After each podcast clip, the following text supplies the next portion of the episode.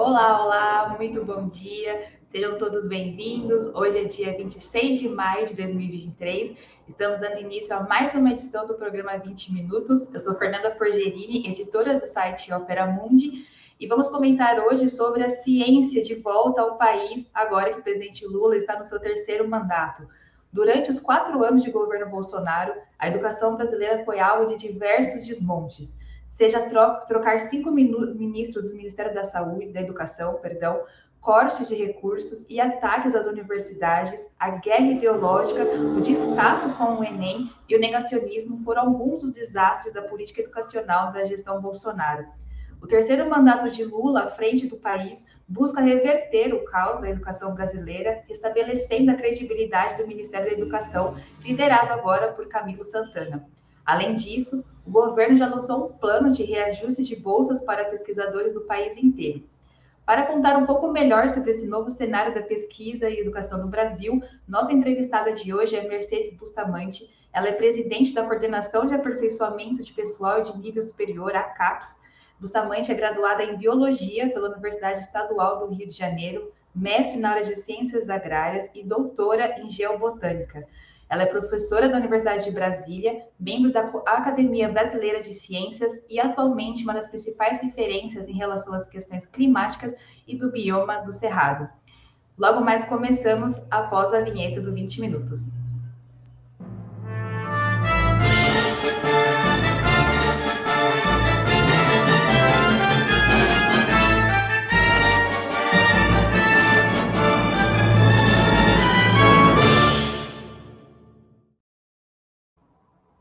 Bom dia, Mercedes, tudo bem? Muito obrigada por aceitar nosso convite e estar aqui no 20 Minutos. É uma honra a sua presença.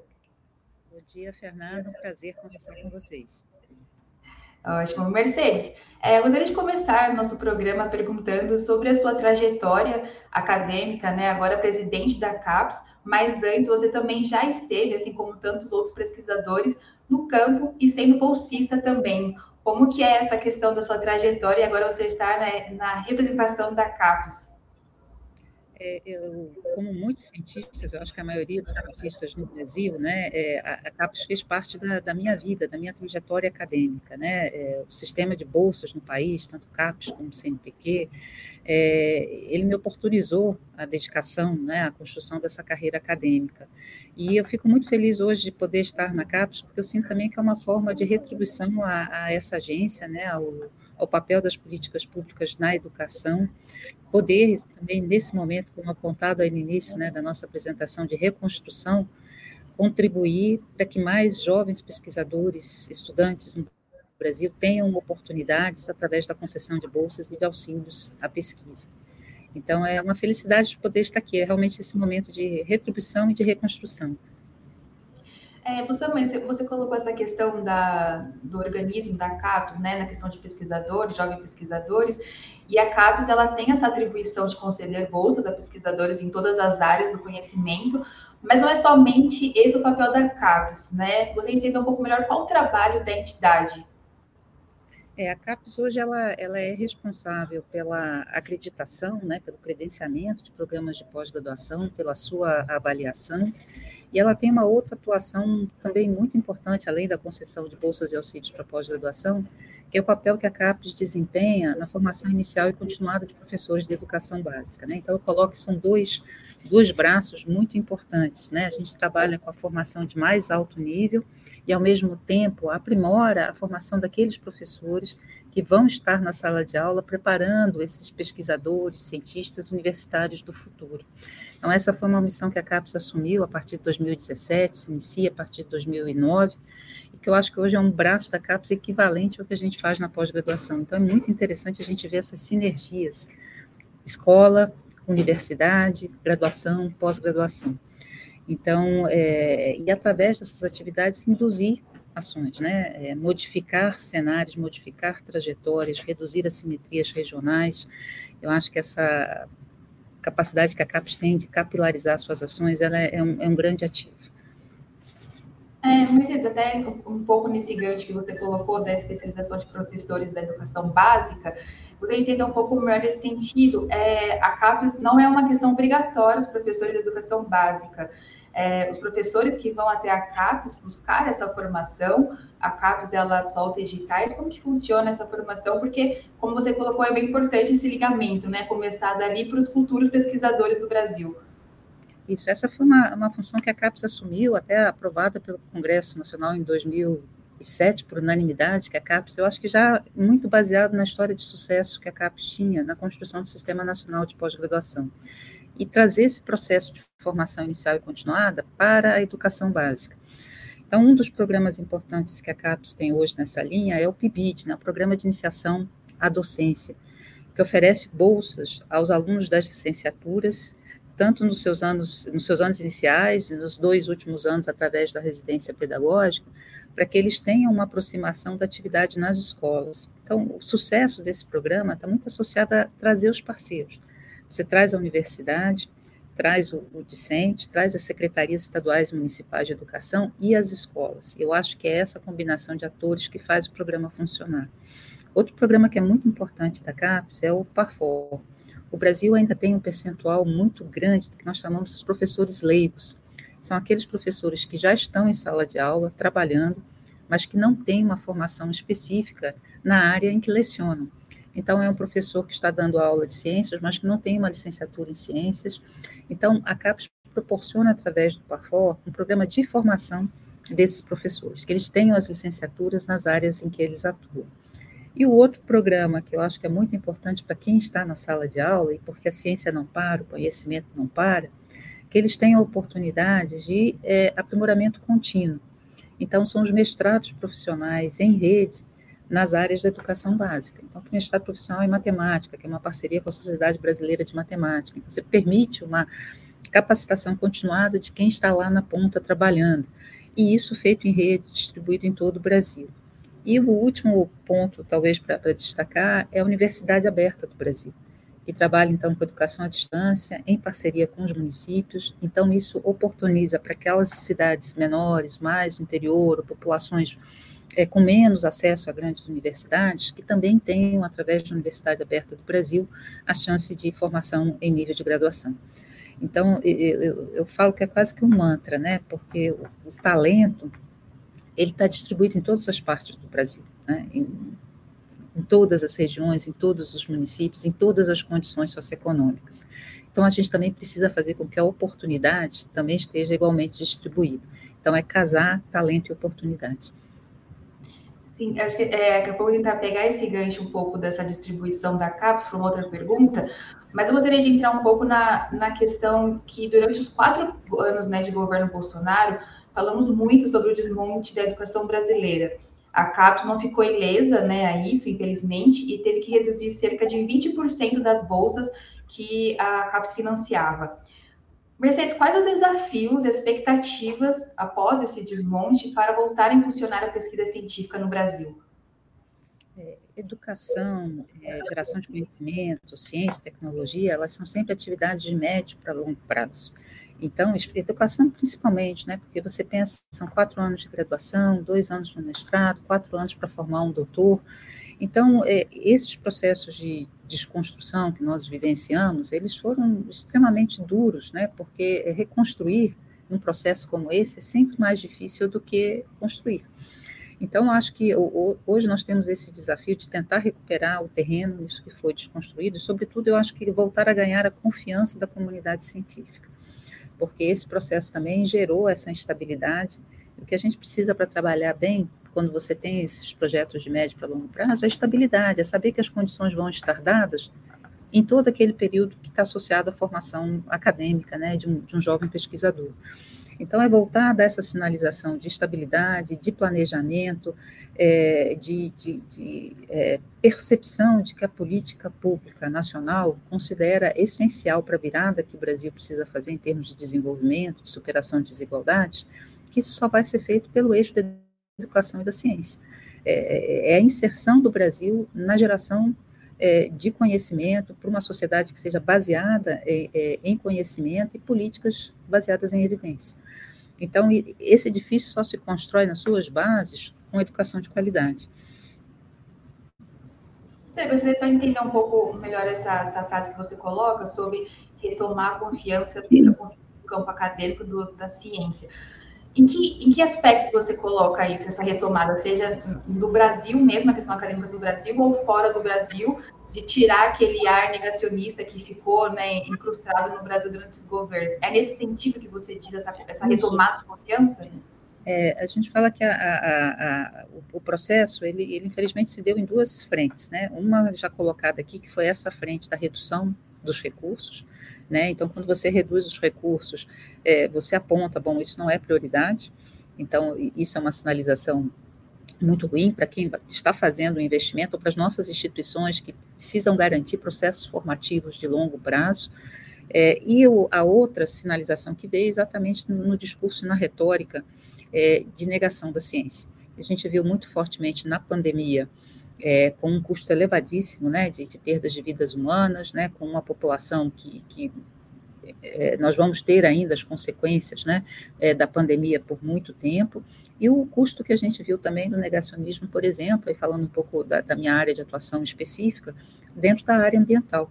Então, quando nós olhamos aí os, os, os, grandes desafios que nós temos pela frente de nos inserir como nação, uma nação que tem como base o conhecimento para o seu desenvolvimento, nós também temos uma outra demanda muito grande, que é a proteção dos nossos recursos naturais no mundo em que o ambiente está mudando muito rapidamente.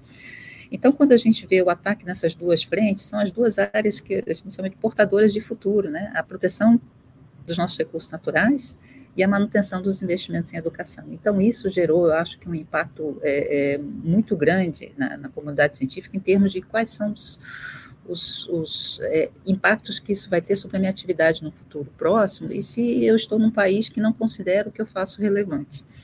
Então, hoje, uma das primeiras frentes que nós buscamos olhar aqui na CAPES é reabrir o diálogo com a comunidade científica, né? E dizer, nós estamos aqui para vocês, né? E a CAPES é a casa é, do, do professor, é a casa do pesquisador. Sim, até a gente pode também retomar um pouco essa, essa questão dessa visão, né, de, dessa volta do Brasil, até porque uma das primeiras medidas, né, uma das primeiras iniciativas do governo Lula com relação à educação foi esse plano de reajuste de recomposição das bolsas de estudos, né, de pesquisa e formação de professores. É, bolsas de mestrado e doutorado, por exemplo, elas estavam sem reajuste desde 2013, se eu não me engano. Essa decisão era primordial, Mercedes, para a educação superior? Era, era necessário já começar o governo com esse reajuste? Isso foi a, a, o grande sinal eu acho que, que, era preciso ser dado logo nos primeiros meses de governo, foi uma das ações dos, dos 100 dias colocados, exatamente porque eram essas bolsas elas são essenciais para a manutenção do Sistema Nacional de Pós-Graduação, para a manutenção da atratividade da, da pós-graduação, para a correção de assimetrias e de vulnerabilidade, porque permite também que alunos né, de, de camadas socioeconômicas né, é, menos privilegiadas possam continuar na pós-graduação. Então, isso realmente foi uma bandeira, já vinha né, como uma, uma meta da equipe de transição, e nós trabalhamos muito fortemente, foi dia, dia 1, um, como é que a gente ia proceder com esse reajuste, trabalhando em conjunto com a equipe do CNPq, as, as equipes das duas agências trabalharam de forma muito coordenada, e eu agradeço novamente a, a nossa equipe da CAPES, a equipe do CNPq, por isso, para que fosse possível viabilizar o aumento, ainda ele não recuperou totalmente é, a defasagem é, que nós tínhamos, mas ele já deu uma certa folga para os nossos discentes, o que era muito importante. E eu tinha uma promessa aqui, que essa seria a primeira portaria que eu assinaria aqui na CAPES. E, efetivamente, o primeiro documento que eu assinei oficialmente como presidente da CAPES foi a portaria do, do reajuste das bolsas. Eu fico muito feliz por isso também. Sim, acho que era uma expectativa muito grande, né, Mercedes, nesse sentido, porque havia esse, essa falta de reajuste, mas além disso também, ao longo desses anos, quem tinha bolsa também acabou perdendo essas bolsas, né? Teve casos assim. Essas pessoas que perderam essas bolsas, elas conseguiram retomar com esse reajuste? Como está o cenário da CAPES nesse momento, Mercedes? A novas concessões, é, a CAPES está conseguindo se reestruturar nesse sentido desse, desse reajuste, até porque também durante o governo Bolsonaro a CAPES também teve que reduzir até seus servidores, né? Que, que teve, enfim, manifestações também. É, como que está a reestruturação da CAPES nesse sentido para continuar ampliando a pesquisa no Brasil, Mercedes? É, o, o orçamento que estava previsto para 2023, que foi votado ainda na gestão anterior, em 2022, né? Então, 2023 seria o orçamento definido pela gestão ainda do, do, do, do governo Bolsonaro. Ele não permitiria a CAPES fechar o ano, né? Nós íamos ter recurso só para funcionar até setembro. Então, o que foi fundamental para que a CAPES pudesse ter um orçamento previsto até dezembro desse ano, com o reajuste das bolsas, e inclusive colocar um pouco mais de bolsas no sistema, foi a PEC da transição, né, que aditivou o orçamento da CAPES e permitiu que a CAPES, então, tivesse um orçamento compatível com as demandas que nós já tínhamos no sistema. Então, essa é uma discussão muito importante, é agora garantir para 2024 também a manutenção do orçamento que incorpore até um pouco mais de recursos para recuperar parte das perdas que nós acumulamos ao longo dos, dos anos e manter o que a gente chama desse crescimento orgânico da, da pós-graduação. Então, é, essa é uma questão é, importante, é muito importante destacar que é necessário também que o Congresso brasileiro é, entenda a importância da pós-graduação, não é só uma questão do, do executivo, eu acho que o executivo deu essa sinalização, a própria cerimônia é, de, de, de, apresentação né, do aumento das bolsas foi no Palácio do Planalto, com a presença do, do presidente Lula, então isso era uma, uma, sinalização também, mas nós também dependemos que o, o, o orçamento que é votado no Congresso indique essa, essa sinalização. Então, é, aproveitando aqui, já colocando, eu tenho sempre conversado, é, acione as bases parlamentares, deputados, senadores, para que haja é, fortemente essa indicação também no, no, orçamento de que é importante manter a CAPES funcionando no nível que ela está hoje e até permitir que ela consiga recuperar ainda mais perdas que nós acumulamos ao longo desses anos. Uhum. Professora, é, pegando esse gancho que você colocou também da, dessa expectativa, né, que o Congresso continue alimentando, né, a CAPES, esse fortalecimento, mas além da, da demanda do, do, reajuste das bolsas, é, qual o próximo passo, além desse que você colocou agora do Congresso, né, dessa pressão para a CAPES continuar sendo esse movimento né, de fortalecimento, quais outros aspectos você coloca para o passo de continuar essa reestruturação da ciência no Brasil? O que, por exemplo, a CAPES, ela é, pensa, além do reajuste de bolsas, para né, continuar sua reestruturação e desenvolver a ciência no Brasil? É, hoje nós é, é, temos como muito importante né, recuperar os recursos de custeio, né, que são aqueles recursos que são utilizados pelos programas de pós-graduação para financiar as pesquisas, o trabalho de campo, né, os laboratórios. Então, não é só a bolsa, o aluno precisa também ter uma instituição com as condições adequadas para poder trabalhar. É, incluir também um recurso para capital, que é para compra de equipamentos. Muitos dos nossos laboratórios, nesse período, ficaram em condições sucateadas, então é preciso recuperar também a capacidade analítica né, dos, dos nossos laboratórios, isso implica equipamentos, recursos de manutenção, então recuperar um pouco isso. É, nós gostaríamos de colocar mais bolsas dentro do sistema, porque a gente ainda não atende a totalidade de discentes da pós-graduação, então aumentar a proporção de bolsistas entre os docentes da pós-graduação. Eu acho que um outro aspecto importante, Fernanda, que nós estamos olhando, olhando o Brasil nas suas diferenças também, né? Então, é, a região norte, a região centro-oeste, a região nordeste, elas têm demandas diferenciadas em termos de desenvolvimento da pós-graduação em relação à região sul, à região sudeste. Então, como é que a gente avança mais rapidamente na redução das assimetrias regionais, né? Cada região tem as suas características, que eu falo que a gente precisa retirar são as assimetrias que têm como base as injustiças sociais e econômicas. Né? Então, como é que a gente alavanca o desenvolvimento da pós-graduação?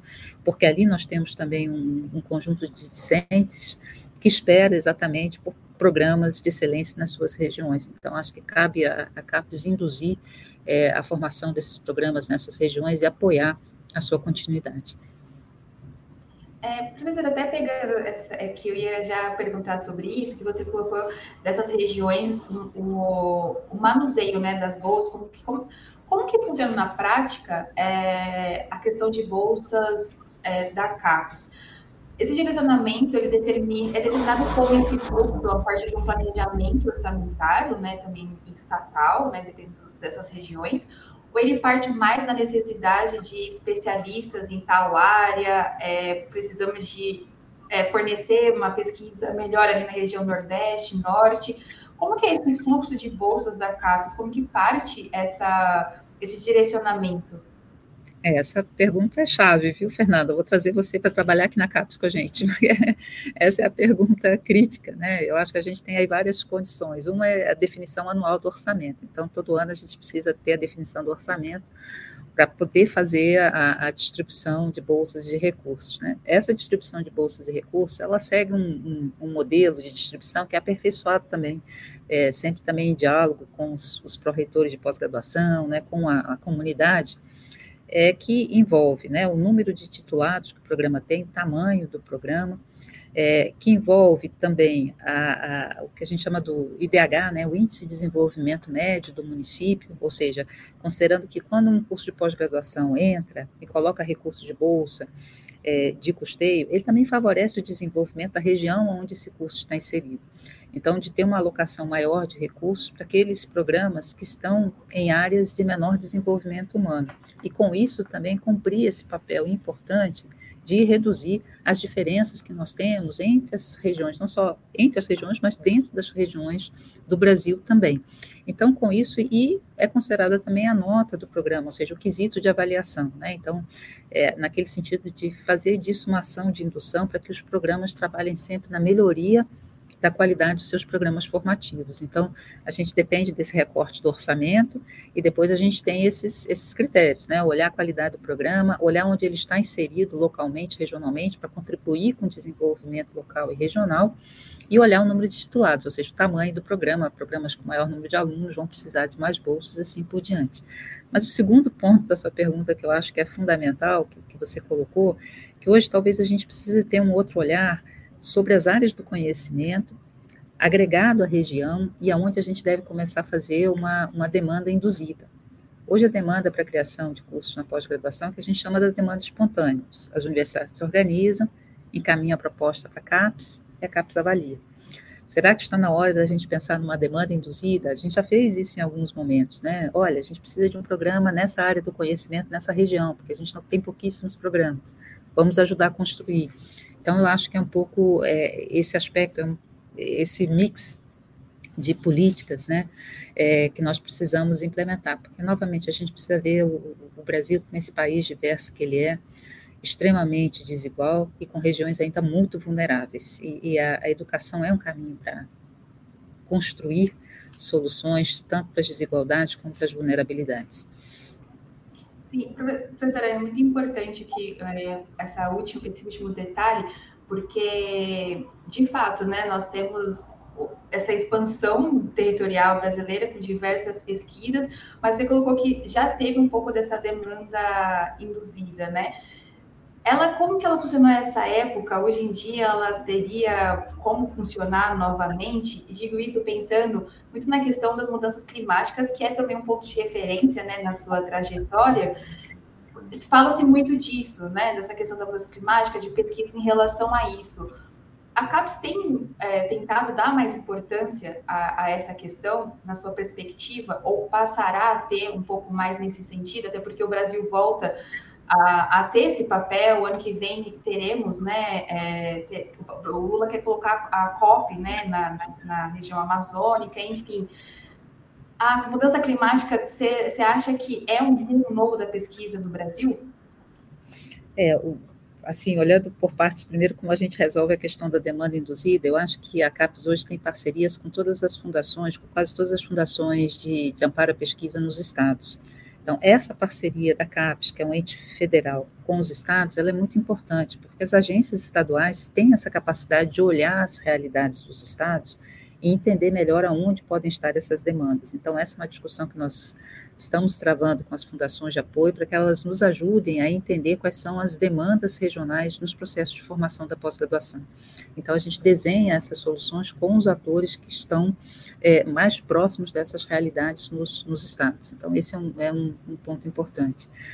O, o, segundo ponto que, que você levanta também é central, uma preocupação que nós temos é, é de preparação do país para essa realidade que já está presente, que é a realidade das mudanças ambientais globais, né? não só a mudança climática, como a própria perda né, da biodiversidade, o que, que isso tem em termos de impacto para o bem-estar da população, Nós acabamos de sair de uma pandemia, né? Quando a gente olha o conceito de saúde única, mostra como a integridade ambiental ela é importante para a questão da saúde humana, né? Quando nós degradamos ambientes, a gente abre espaço para que novas pandemias possam surgir.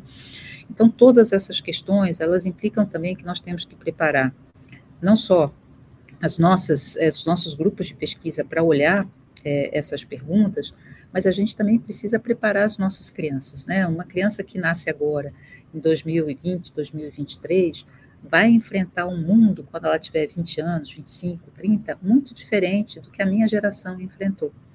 Então, nós temos uma dívida também de preparação das nossas crianças, e é por isso que esse braço da CAPES na formação de professores da educação básica é tão importante.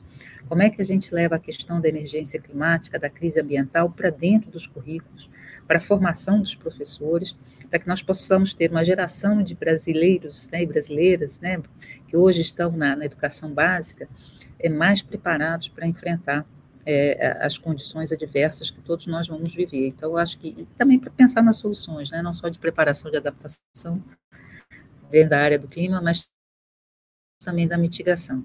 Então, é, essa conexão é muito importante. E o Brasil tem que se preparar também. Você vai fazer a virada de chave necessária da descarbonização, do caminho da sustentabilidade, quais são os empregos que vão ser necessários nessa economia do futuro. Muitos não estão prontos ainda, né? Cabe às universidades entender onde é que vão estar as demandas de formação para o futuro.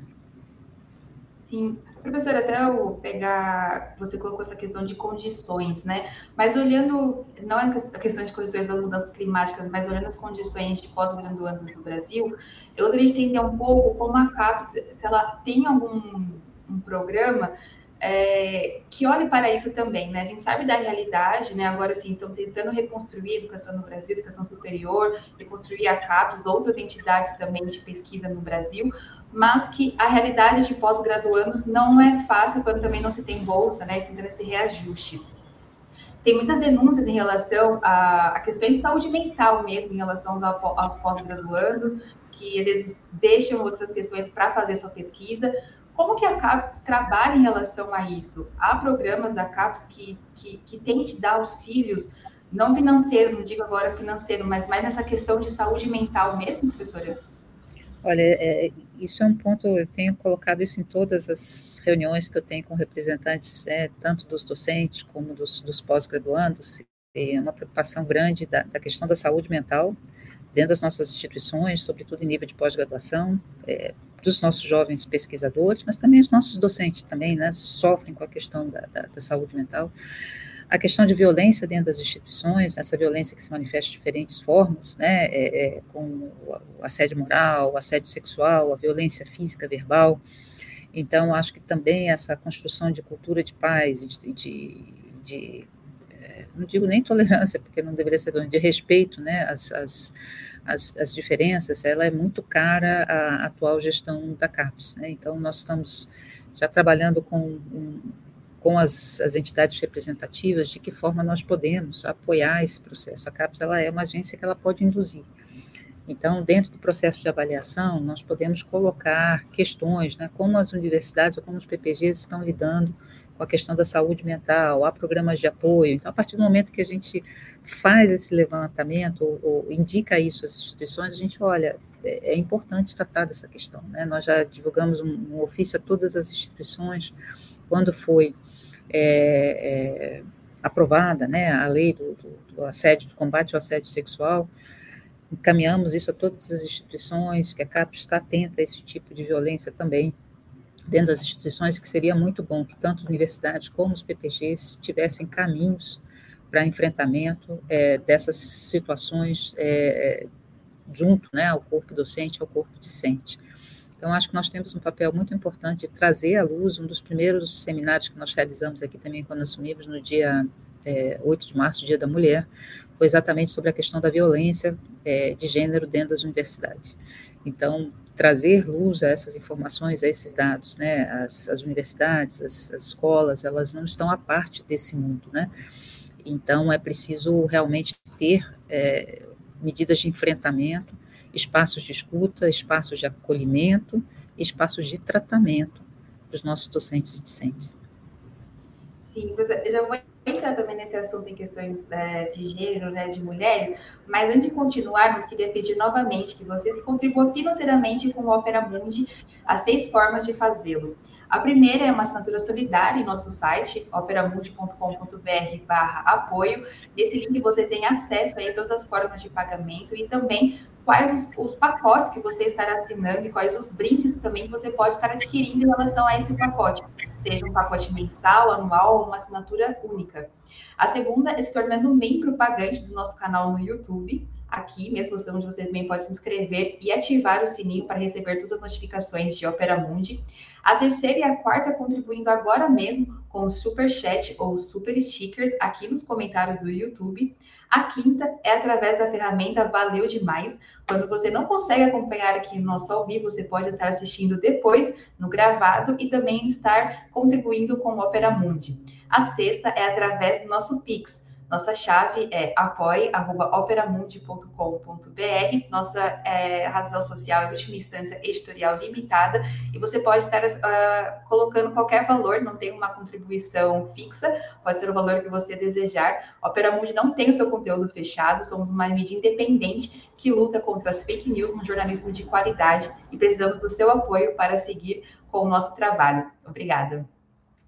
Professora, como eu tinha colocado, é, de voltar né, nesse assunto da, da questão de, de gênero. Agora você é presidente da CAPES, mas também uma mulher pesquisadora, né, teve essa trajetória, e impossível de não colocar esses desafios de ser mulher e estar na academia. É, você colocou um pouco dos pontos, mas gostaria que você avaliasse essa questão e também o que espera da sua gestão nesse sentido, de aprimorar o espaço das mulheres na pesquisa.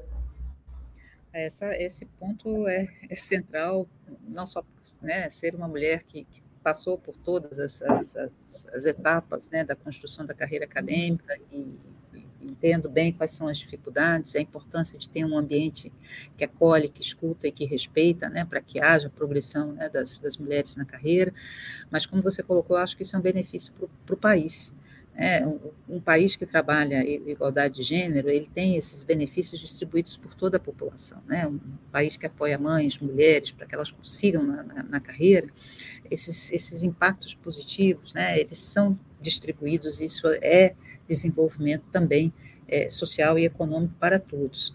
É, na carreira a, acadêmica, e, e é muito interessante, Fernanda, porque eu estava olhando esses dados antes de vir para cá numa outra reunião, quando a gente compara a presença né, de, de, eh, de docentes, né, é, mulheres ou homens dentro da academia, a gente vê uma preponderância ainda em várias áreas do conhecimento de docentes é, do sexo masculino né, dentro das instituições.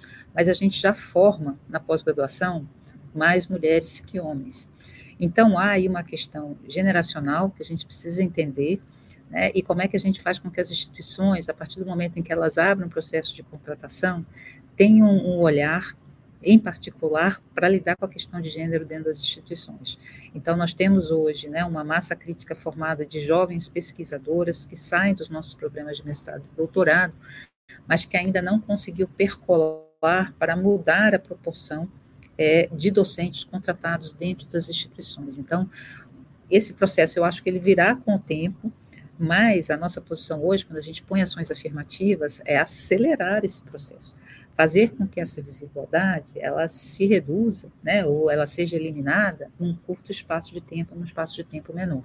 Então, acho que esse é o desafio que nós temos hoje. Hoje nós já formamos mais mulheres, né, dentro da proporção, né, de, de da, da população brasileira, mas precisamos fazer isso, a diferença aparecer é nas posições da carreira docente também e nas posições mais elevadas da carreira.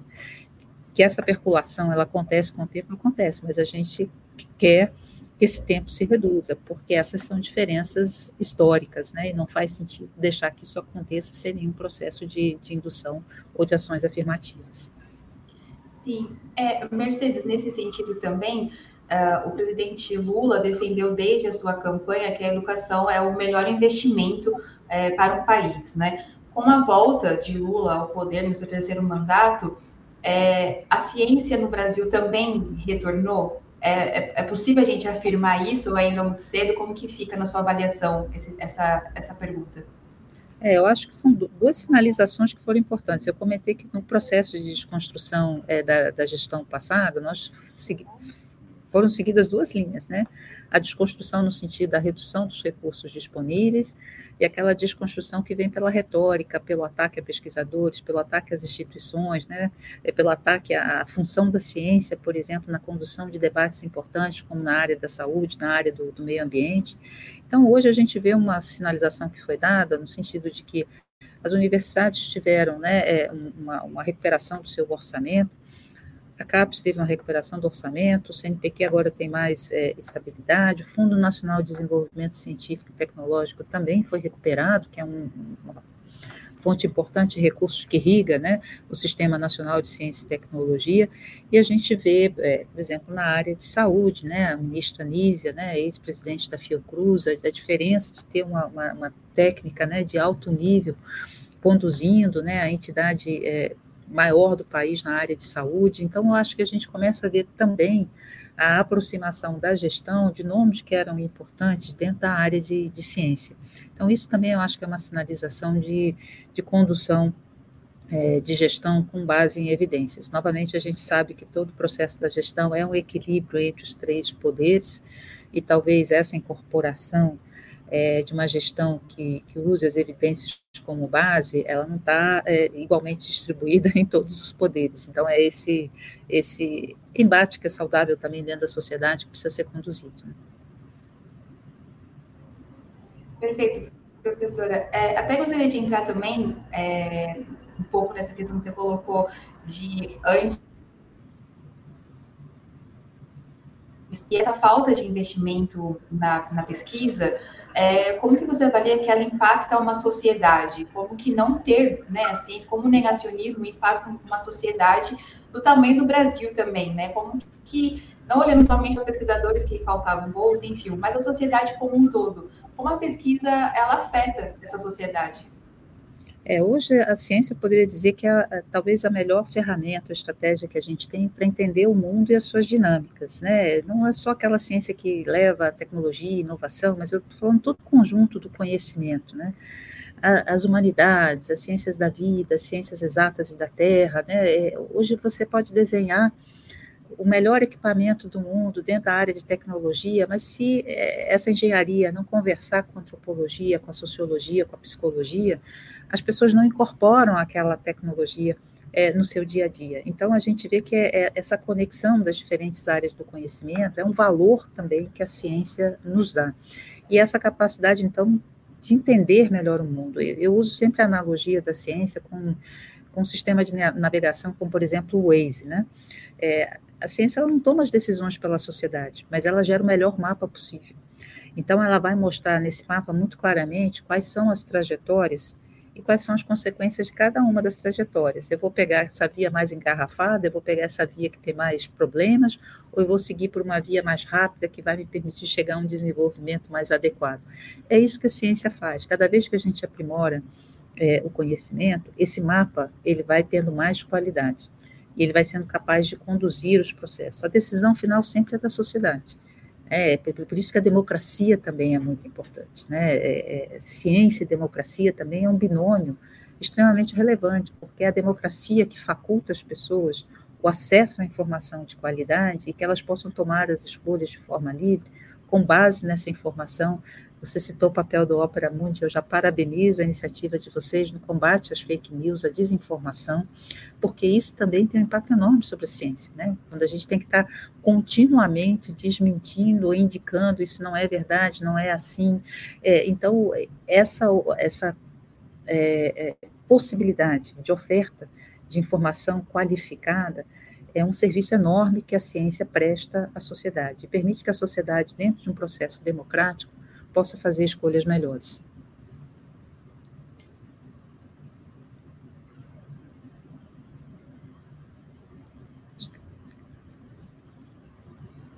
Perdão, esqueci de, de colocar o som aqui, mas estava começando uma, a, a, introduzir no sentido um pouco olhando para essa questão também dessa volta do Brasil, né, e também olhando para a sua, sua pesquisa em relação às mudanças climáticas. Na cúpula do G7, por exemplo, o Lula ele criticou a falta de esforço dos países desenvolvidos nessa luta, né? Colocando que a cúpula fala uma coisa, mas quando chega para os, para os governos não há nada feito. Como a senhora enxerga essa iniciativa do presidente, que parte também do papel que o Brasil tem nesse debate das mudanças climáticas, né? O, o, o Brasil tem um, um, uma imagem positiva em relação às mudanças climáticas. Como que você enxerga essa iniciativa do Lula e também como que está andando esse, esse processo, né, dessas mudanças, pensando em questões de políticas de mudanças climáticas para o Brasil, que também envolvem pesquisas, né?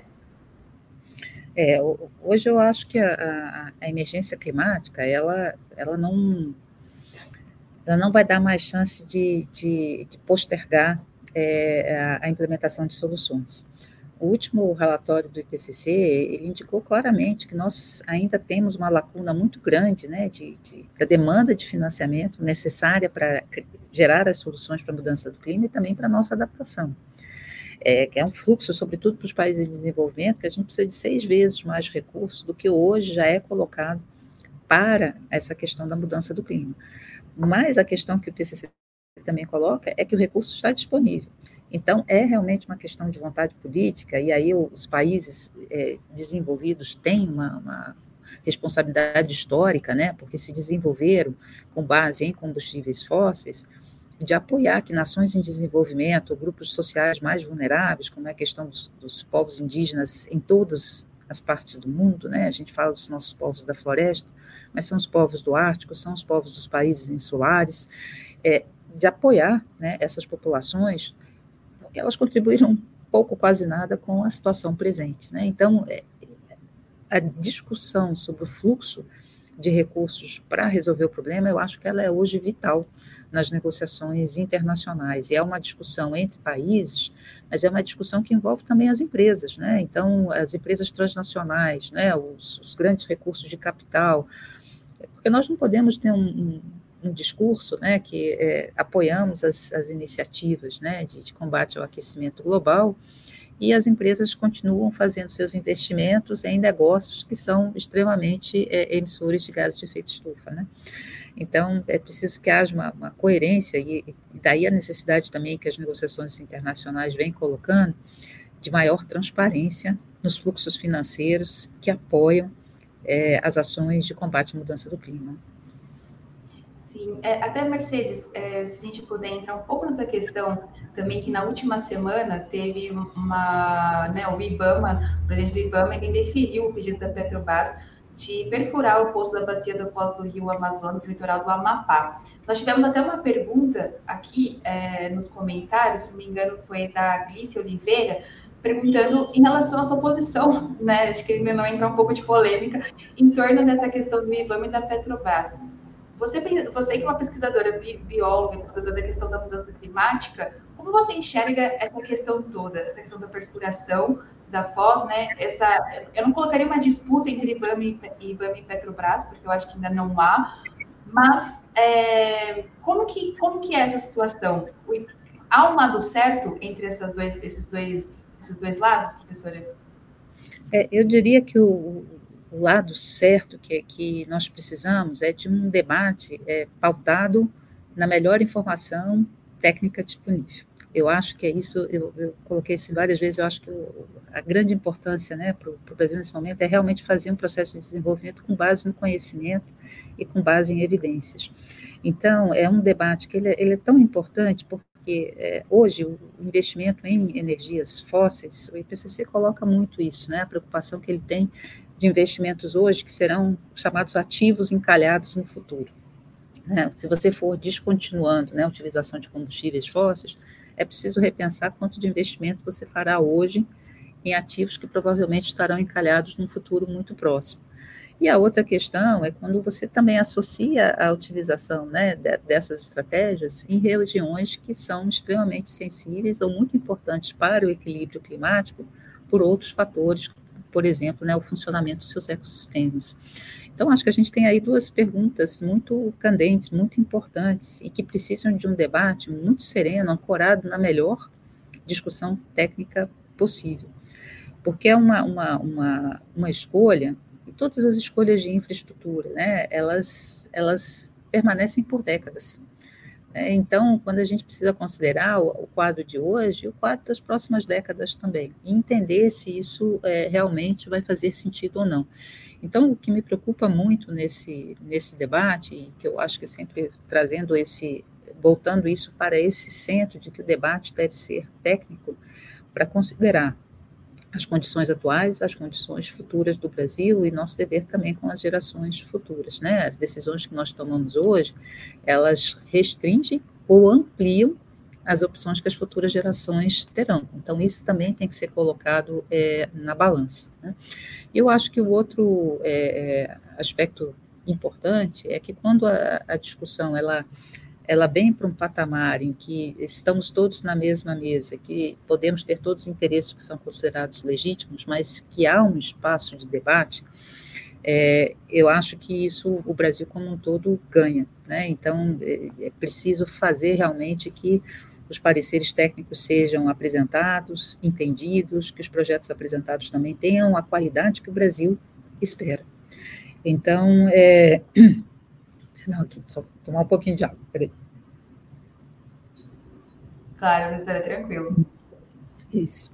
E eu acho que também, perdão, é, no caso específico né, das, das nossas empresas, né, e a Petrobras é uma grande empresa nacional que deve explorar também todas as possibilidades contidas na questão das energias renováveis. Né? Então, como é, é a nossa empresa que tem como base ainda os combustíveis fósseis, passa também por um processo de, de transição para energias renováveis. Perfeito, professora. Eu estou com duas perguntas aqui também da, dos espectadores que eu acho que é, faz sentido, acho que o pessoal até me parece são pós-graduandos, julgo aqui, não sei, estou interessado nessa resposta.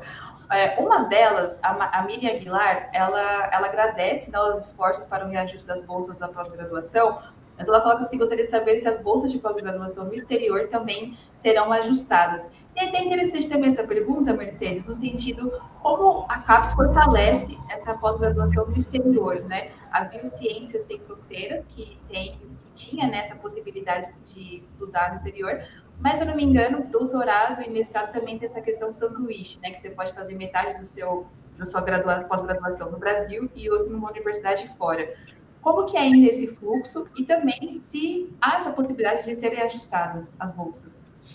Isso, sim, ele tá, está sendo considerado, né? É, nós estamos trabalhando aí os números. Nós demos prioridade inicialmente às bolsas no país, porque elas sofreram uma, defasa, uma defasagem maior. As bolsas no exterior, elas são pagas né, em, em, moeda estrangeira, mas a gente entende também que esses países também sofrem com o processo inflacionário e perderam né, poder de compra. Então, isso está vindo também, eu espero que em breve a gente possa ter a finalização desse estudo e entender qual é o aumento possível que cabe dentro do nosso orçamento. Mas nós temos essa preocupação também é, de fazer, eu espero que já no, segundo semestre, um, reajuste nas bolsas no exterior que possa ser compatível novamente sempre às nossas condições de contorno, são as condições do orçamento mas sim essa é uma demanda é, novamente é, acolhida pela CAPES, entendida pela CAPES como necessária. Né?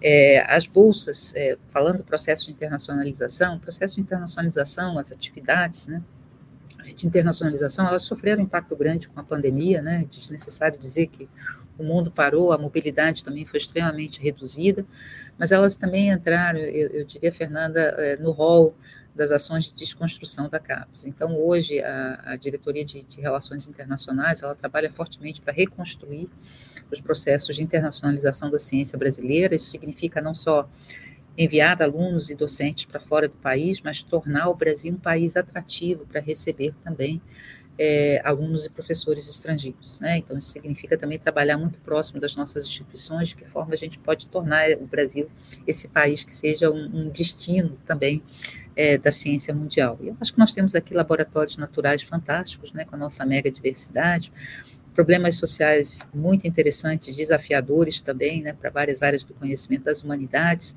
Eu acho que cabe esse, esse olhar também da ciência global sobre o Brasil e como é que nós podemos é, ajudar. Hoje as bolsas de é, sanduíche, elas são específicas do doutorado, né, a gente não tem essa categoria para o mestrado, o mestrado é um, é um período de formação mais curto, são dois anos, então a estadia no exterior ela é mais complexa, mas existe a mobilidade dentro do país. É, também para, para o mestrado, mas a ideia é que isso seja retomado também, é, nós já lançamos aí o edital de bolsas sanduíche no, no exterior, é, e os projetos hoje que as próprias universidades encaminham com recursos da CAPES também de internacionalização através do que a gente chama do programa CAPES Print. Né?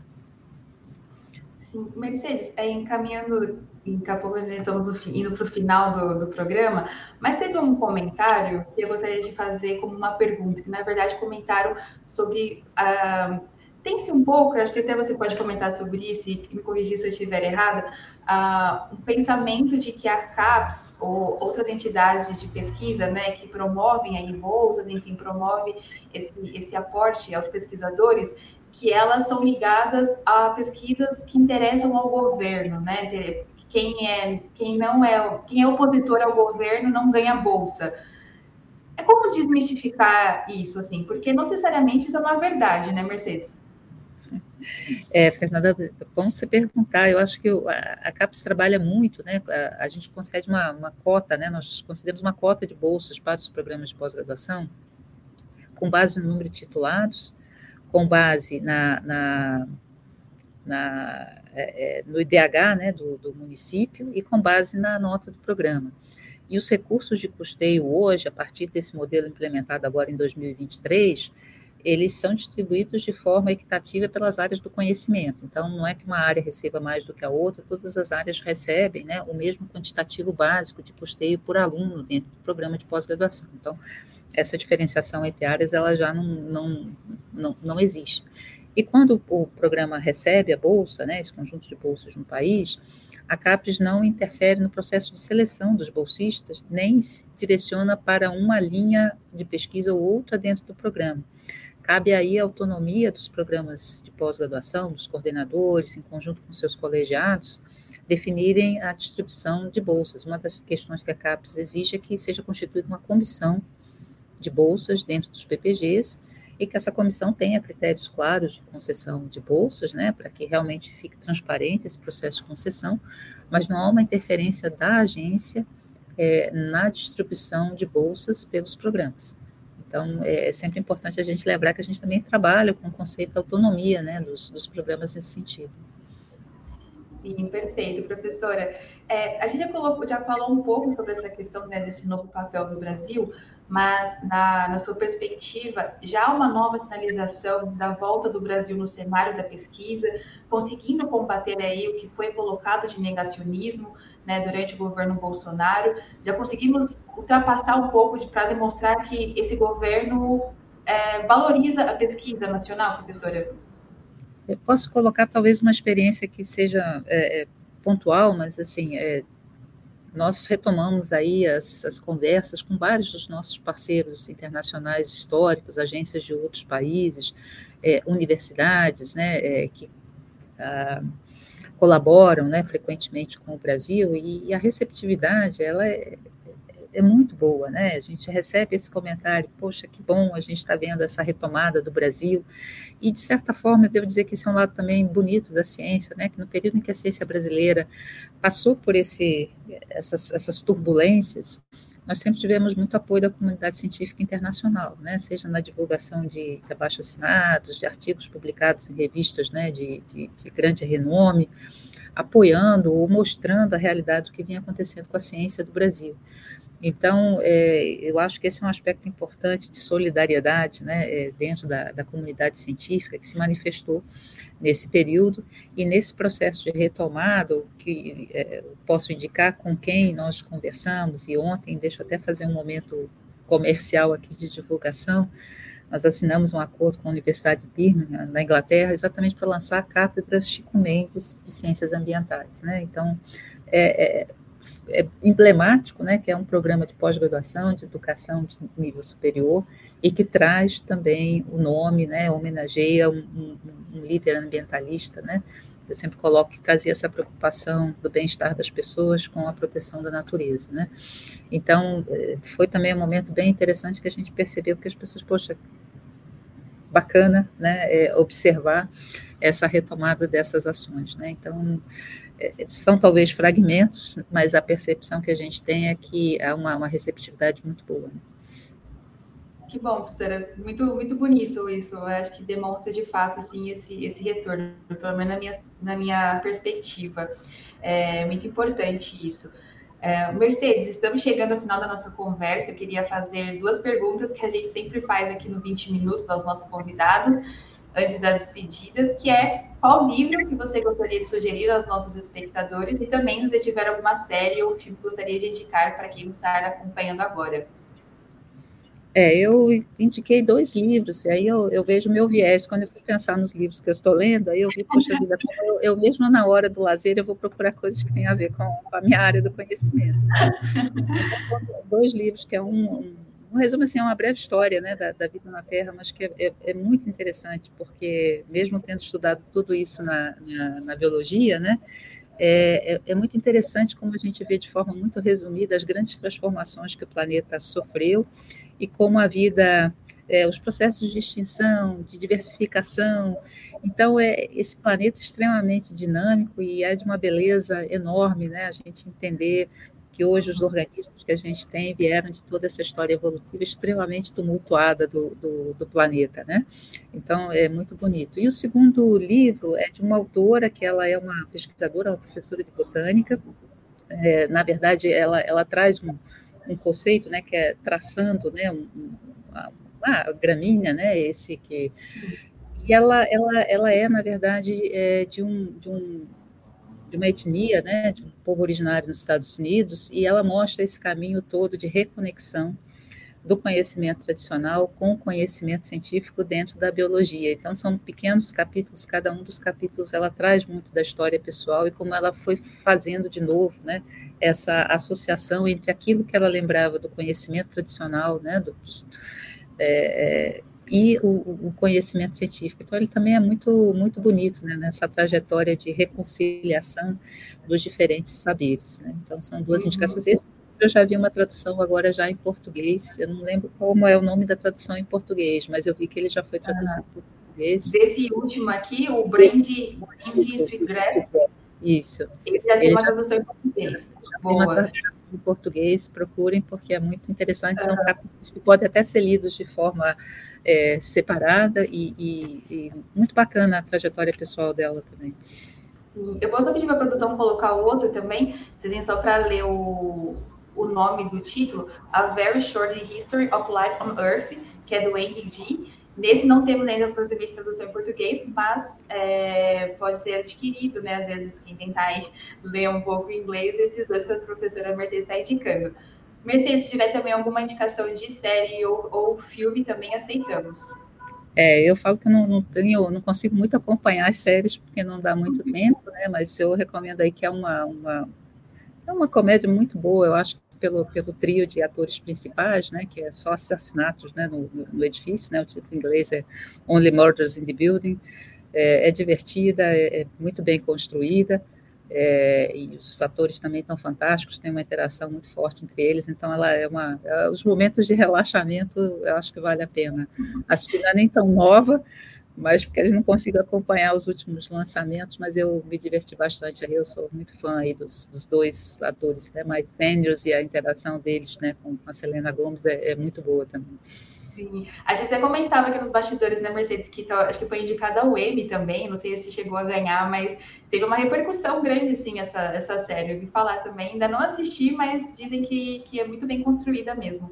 É, e ela tem um humor muito, muito fino, é muito interessante, a gente assiste, assim, muita, muita leveza, né? apesar do tema nem ser tão leve, né? Mas que fala dela, mas é um podcast de true crimes, então a gente associa também um pouco essa tendência, mas muito interessante. Perfeito, Mercedes. Queria te agradecer por essa conversa tão essencial e especial aqui para a Opera Mundi. Muito obrigada por aceitar nosso convite e participar do 20 Minutos. Também agradeço a todos que assistiram aqui ao programa, em especial aqueles que puderam fazer contribuições financeiras ao nosso site, também ao canal de Opera Mundi. Muito obrigada. Sem vocês, né, nosso trabalho não seria possível. Muito obrigada, Mercedes, mais uma vez a todo mundo. Hoje tem às 19 horas o programa Outubro, que tem aí Breno Altman apresentando, e vocês ficam com mais Opera Mundi no canal. Muito obrigada, Mercedes. Obrigada, Fernanda, e parabéns novamente pelo trabalho. Combater desinformação está na ordem do dia. Muito obrigada. Obrigada. Tchau, tchau, gente. Uma boa semana, um bom final de semana.